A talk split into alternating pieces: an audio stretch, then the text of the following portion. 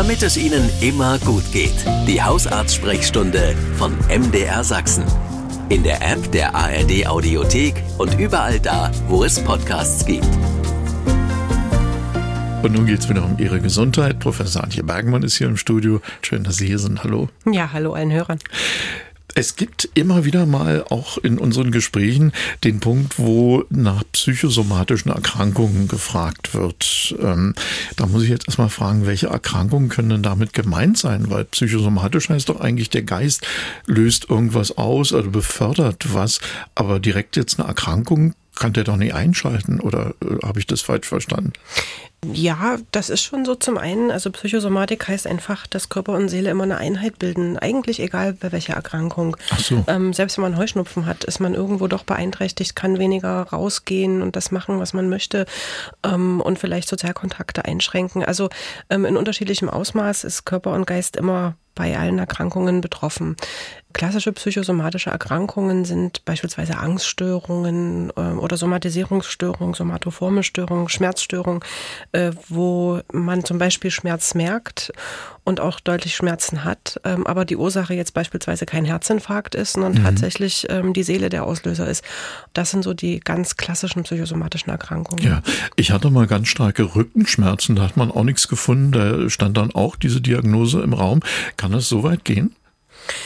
Also Schmerzen äh, sind ohnehin äh, sehr belastend und ähm, haben unterschiedliche Ursachen und äh, eine chronische Schmerzstörung gehört im weitesten Sinne auch dazu und muss eben komplexer behandelt werden als mit einem reinen Schmerzmedikament. Das heißt auch hier ähm, Aktivierung des Patienten, vielleicht auch schauen, was macht's besser, was macht's schlechter. Wenn man ein Rentenbegehren hat äh, und tatsächlich auch wirklich in einem Beruf arbeitet, wo man schwer körperlich mhm. arbeitet, wird man durch jede Physiotherapie und Schmerzmedikation den Patienten nicht zurück ins Berufsleben bringen können. Das heißt, man muss auch links und rechts gucken. Viele Patienten schleppen extrem viel Last mit sich rum auf den Schultern äh, beispielsweise oder als Rucksack im Gepäck, äh, erzähle ich meinen Patienten auch immer als Bild. Und das macht natürlich Verspannungen und Schmerzen auch äh, in Schulter-, Nacken- oder Rückenbereich. Und ähm, man muss immer beides angehen. Also Schmerzen, chronischer Rückenschmerz wäre auch so ein Beispiel, der psychosomatisch beeinflusst sein kann. Ab wann sollte ein Arztbesuch erwogen werden? Oder wann sagt man, naja, wird schon wieder besser? Ja, auch eine schwere Sache. Äh, psychosomatische Erkrankungen, ähm, die sind ja keine Ausschlussdiagnose.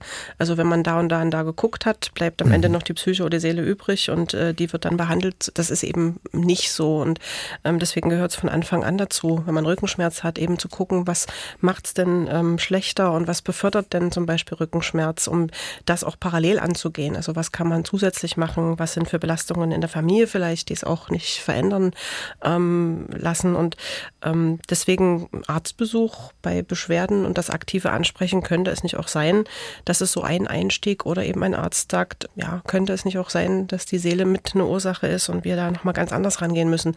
Also ich kann nicht sagen nach vier Wochen, sondern es gehört von Anfang an mit äh, in die Differentialdiagnose.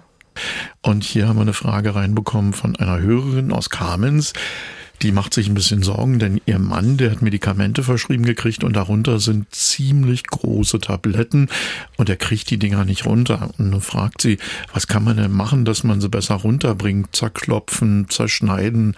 Was hm, fällt das, mir auch nicht mehr viel ein. Ja, Mörsern.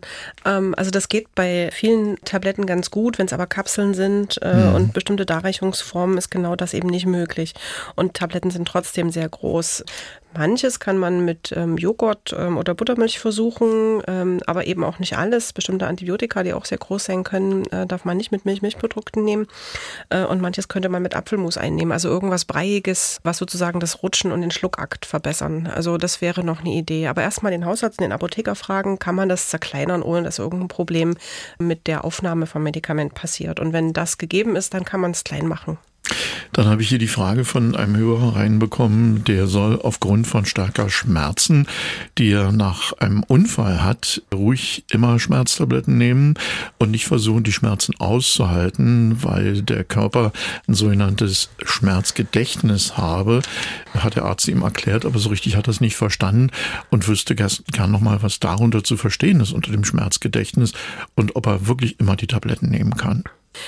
Also wenn er keine Schmerzen hat, muss er natürlich keine äh, dauerhaften Schmerzmittel einnehmen, das ist ganz klar. Und äh, bei akuten Schmerzen, die immer mal wieder auftreten, ist ein Schmerzmittel gut und äh, wirkungsvoll und hilfreich.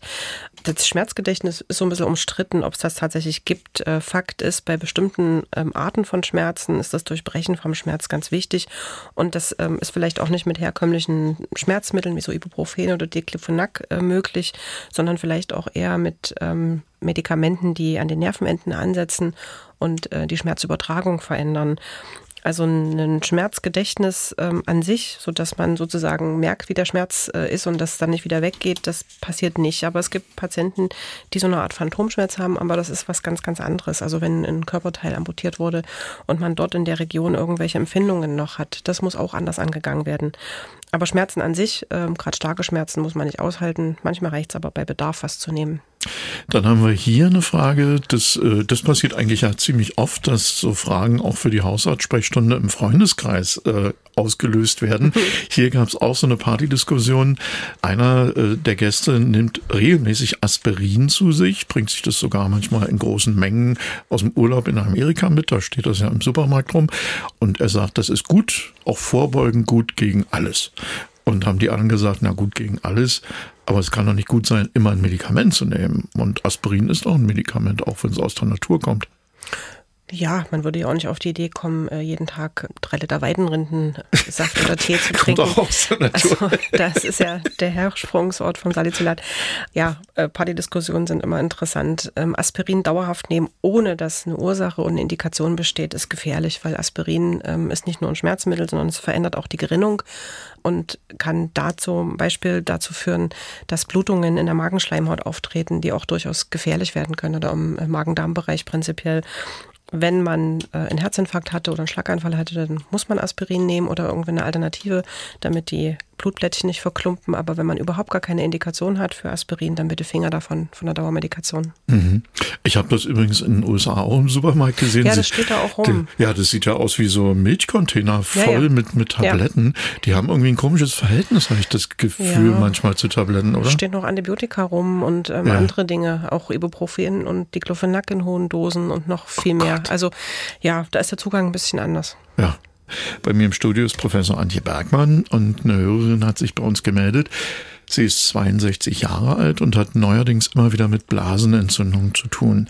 Der Hausarzt nimmt dann immer Urinproben, äh, untersucht es und stellt jedes Mal auch wieder Bakterien fest, verschreibt dann Antibiotika. Jetzt fragt die Hörerin, hm, wie ist denn das? Woher kommen eigentlich diese Bakterien und kann ich selbst etwas tun, dass es nicht immer wieder auftritt? Hm, das ist eine gute Frage, weil das äh, wahrscheinlich viele Hörerinnen vor allen Dingen äh, beschäftigt. Ähm, und gerade so im mittleren bis höheren Lebensalter, da ist die Schleimhaut ein bisschen dünner und äh, die Eintrittspforten sind gegeben, denn äh, das Gebiet äh, um die Harnröhre herum hat natürlich ganz viele Bakterien, die da angesiedelt sind. Ähm, da ist äh, eben, da ist die Scheide, da ist der Darmausgang äh, und ähm, all das kann zu äh, Infektionen, auch Mischinfektionen führen. Äh, und zum Zweiten ist die Harnröhre der Frau relativ kurz und deswegen kann äh, auch mechanische Irritation, das betrifft jetzt eher die jüngeren Frauen und die sexuell aktiven Frauen äh, jedweden Alters, ähm, natürlich dazu führen, dass man eine Blaseninfektion bekommt. Da ist eine Frau benachteiligt. Ja, ähm, also liegt es daran, dass, dass unsere Harnröhre bei den Männern etwas länger ja, ausgeprägt ist? Die ist einfach viel, viel länger und ah. ähm, da ist man ein bisschen geschützt vor Harnwegsinfekten. Deswegen ist auch der ähm, Infekt der Blase bei einer Frau eher unkompliziert und beim hm. Mann ist es immer kompliziert. Ja. Also wie im richtigen Leben auch. Ja. So, äh, dann, ja, genau, und äh, vielleicht zusätzlich zu den jeweiligen Antibiotikatherapien äh, viel, viel trinken, ähm, warm halten, den, den Unterleib vielleicht auch Sitzbäder, wenn man das mag. Ähm, und äh, der Gynäkologe kann auch nochmal drauf schauen und vielleicht spezifisch, wenn äh, die Schleimhaut ähm, sehr, sehr gereizt ist oder sehr dünn ist, vielleicht auch mal dort in der Region eine Creme aufschreiben mit Östrogen. Das hilft vielen Frauen. Und was man im Hinterkopf haben kann, manchen Frauen hilft auch so eine Impfung, zweimal oder eine Auffrischungsimpfung mit den Bakterien, die dahin gehören gehören und die quasi die gesunde Keimflora und das gesunde Keimspektrum darstellen. Dann habe ich hier eine Frage zum Haarausfall. Frauen und Männer sind davon betroffen. Hier geht es um eine Hörerin. Und da weiß ich natürlich, Frauen leiden ganz besonders darunter. Mhm. Ist also ganz, ganz unschön. Und schon seit einiger Zeit leidet die Hörerin unter starkem Haarausfall am oberen Teil des Kopfes. Sie fragt, was kann das sein? Sie ist Mitte 50, gerade in den Wechseljahren. Kann da ein Zusammenhang existieren? Ja, das ist zum einen natürlich so die Genetik, was man mitbekommt, wie der Haarwuchs auch bei den Eltern. Das ist bei Männern noch äh, ausgeprägter von der Genetik her und äh, dann bei sich selber im Laufe des Lebens sich entwickelt. Und das zweite ist natürlich tatsächlich die hormonelle Umstellung und in zu viel an äh, Testosteron und zu wenig an Östrogen, was in den Wechseljahren durchaus eben auch passieren kann, lässt manchmal Haare ausfallen. Ich würde es mal abklären lassen. Es gibt noch besondere Formen des Haarausfalles. Da gibt es verschiedene ähm, Tests, die man machen kann, von der Zupfprobe bis hin zu bestimmten Labortests. Und vielleicht kann der Hausarzt auch empfehlen, was man für Kopfpflegeprodukte, also Kopfhautpflegeprodukte ähm, und Haarpflegeprodukte anwenden kann, die das Ganze so ein bisschen versuchen einzudämmen. Und ein Hörer, der hat sich bei uns gemeldet, der hat öfter mal starke, sehr krampfartige Schmerzen in der Brust. Er selber hat immer gedacht, oh, oh, nicht, dass sich da ein Herzinfarkt anbahnt, so fühlte sich das auch an. Bekannter hat zu ihm gesagt, es kann aber auch von der Speiseröhre kommen und zwar Krämpfe in diesem Bereich sein. Und jetzt fragt er, davon habe ich ja noch nie was gehört. Hat Frau Bergmann davon schon mal was gehört? Bestimmt, oder? Ja. Aber was ist denn das? Also man muss erstmal unterscheiden, was es für Krämpfe sind, was es auslöst, was es besser macht, ähm, was es verschlechtert. Und wenn es tatsächlich mit Nahrungsaufnahme zu tun hat, äh, kann es sein, die Speiseröhre ist ein ein Längsmuskel, der ähm, diese peristaltischen Wellen hat, also diese wellenförmigen Bewegungen, damit der Speisebrei rutschen kann. Und ähm, da kann es natürlich auch zu einem Krampf kommen. Am Ende kann das, wenn es tatsächlich diese Speiseröhrenkrämpfe sind, ein Magen-Darm-Spezialist herausfinden. Äh, nicht unbedingt mit einer Spiegelung, sondern mit einem ganz klassischen Breischluck. Ähm, aber der erste Gang ist zum Hausarzt, dass der links und rechts mal schaut, was es noch sein kann. Manchmal auch Muskulatur im Brustwirbelsäulenbereich und äh, zwischen den Rippen ähm, das kann auch ähm, plötzlich losgehen und schmerzhaft sein. Also erstmal Abklärung. Mhm. Aber es gibt. Ja, Peristaltik finde ich ja auch immer ein schönes Wort. Das ist ja, glaube ich, auch der, der Grund, also dass man das hat, dass man Kopf überschlucken kann, ne? Oder? Ja, genau. Ja. Das wird nach unten transportiert, egal ob man Kopfstand macht oder aufrecht steht. Ja. Oder im Liegen trinkt. Gibt es auch Menschen, ja. die das können. Nee, ich nicht. so, dann haben wir hier die nächste Frage für Sie. Welche Medikamente bzw. Hausmittel kann man gegen Schlafstörungen einsetzen? Das fragt ein Hörer 54 aus Mittweida. Bei ihm ist es so, der kann nicht so gut durchschlafen, schon seit vielen Wochen, nämlich seit der Zeitumstellung nicht. Und da ist irgendwie sein Schlafrhythmus durcheinander geraten. Hm. Also pflanzliche Medikamente, Präparate, die man einsetzen kann, sind beispielsweise Baldrian, Hopfen, Melisse, Passionsblume. Ähm, Lavendel beruhigt auch. Das gibt es unterschiedliche Darreichungsformen von Tropfen bis hin zu Tabletten. Vielleicht auch nochmal äh, insgesamt Schlafhygiene beachten, also elektronische Geräte nicht ins Schlafzimmer, also Fernsehen oder so. Ähm, Handy auch weit weg vom Bett, dass man auch nicht drauf gucken kann nachts oder gestört wird durch irgendwelches Piepen. Abdunkeln, kühler Raum ähm, und sich ausreichend vorher bewegen, dass man richtig ausgepowert ist auch für die Nacht. Der Raum muss gut gelüftet sein. Ähm, es muss also insgesamt alles stimmen. Und ähm, das Durchschlafen kann natürlich auch von verschiedenen anderen Erkrankungen gestört sein, zum Beispiel Schmerzen oder man muss häufig auf Toilette gehen, also das auch nochmal klären. Aber die allgemeinen Schlafhygieneregeln und vielleicht Baldrian, Hopfen, Melisse, das ähm, ist so der erste Schritt. Nun hat ja der Hörer gesagt, dass das bei ihm eingetreten ist während der Zeitumstellung und seitdem da ist. Äh, nun kenne ich ja äh, auch so größere Zeitumstellungen, nämlich hm. Jetlag, wenn man mal irgendwo äh, nach Asien oder in die USA reist. Da sind es ja dann die eine oder andere Richtung auch Zeitverschiebungen. Helfen die Mittel, die Sie eben genannt haben, auch in solchen Fällen? Also sowohl ja. drastische Zeitverschiebungen?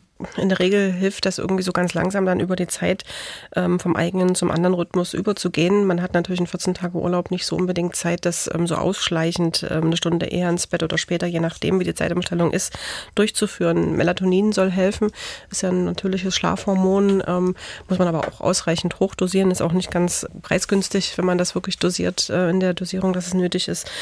Ja, da gibt es Verschiedenes, aber Zeitumstellung macht oftmals so ein bisschen auch ein Ungleichgewicht. Äh, das merkt man bei den Kindern und das merkt man natürlich auch, wenn man ein bisschen älter und sensibler ist. Ja, und ganz furchtbar ist der Schlafrhythmus bei Schichtarbeit. Oh ja, das stelle ich mir auch ganz mhm. schwierig vor. Vielen Dank, Professor Antje Bergmann. Ja, tschüss allen Hörern. Das war die Hausarztsprechstunde von MDR Sachsen. Und wenn Sie Haustiere haben, hören Sie doch auch mal in unsere Tierarzt-Sprechstunde rein. In der App der ARD Audiothek.